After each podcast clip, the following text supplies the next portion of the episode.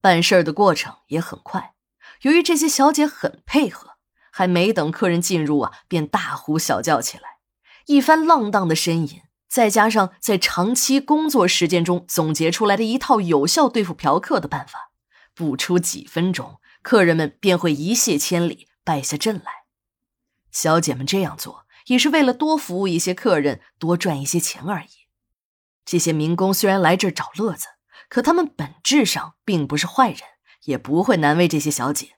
如果遇上那些嗑了药的、专门来找他们发泄的社会渣子，那可就惨透了。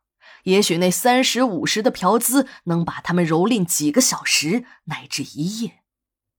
这里的嫖资非常低，一般按小姐的年龄、姿色，十元到五十不等。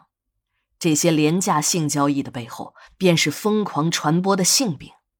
据一家为性工作者提供义务服务的民间机构统计，在这些性交易中，七成以上的客人不愿意使用安全套。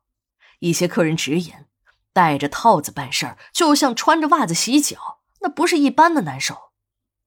没有了安全防护措施的性交易，更是加大了交叉感染的几率。这些人得了性病后，由于自己的身份特殊和经济因素，都不会到正规的医院去治疗。而是会选择那些满大街贴小广告的黑诊所，那些黑心的诊所根本没有治疗这些病的资质。如此恶性循环下来，客人和小姐们的性病只能是越来越重，传染性也越来越强。我在医学院进修时，参加了一个由学生自发组织的关爱性工作者的社团，经历过许多这样悲惨的案例。最让人心痛的是。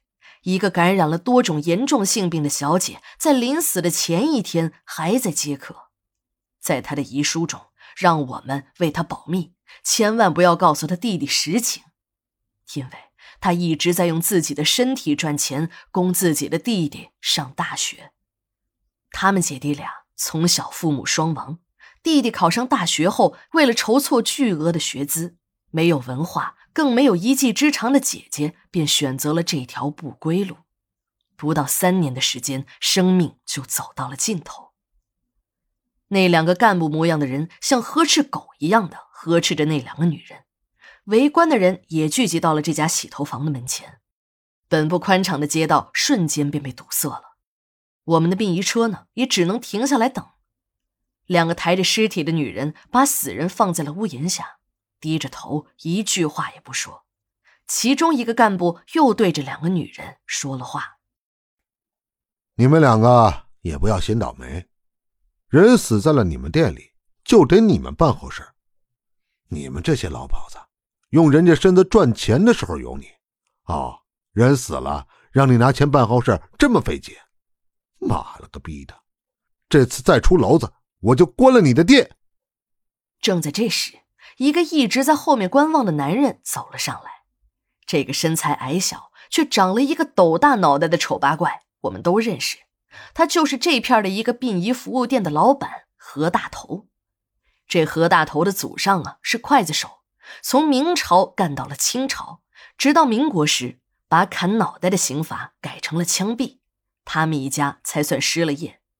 不过呀，这干了十几辈子的刀头生意。他们已经为世俗所不容了，在我们这个城市中，都知道他们家的家史，基本上没有人愿意和他们家来往。他们这样的人，婚丧嫁娶、礼尚往来，都有一个自己的小圈子，无论怎么绕，总是离不开死人。失了业的何家，还是继续在为死人服务的行当上混，扎起了祭祀死人用的车马牛人。建国后。何家的车马牛人店被当成封建遗毒取缔了，何大头的爹也被扔进了牛棚。改革开放后，何大头开始重操旧业，又砸起了车马牛人。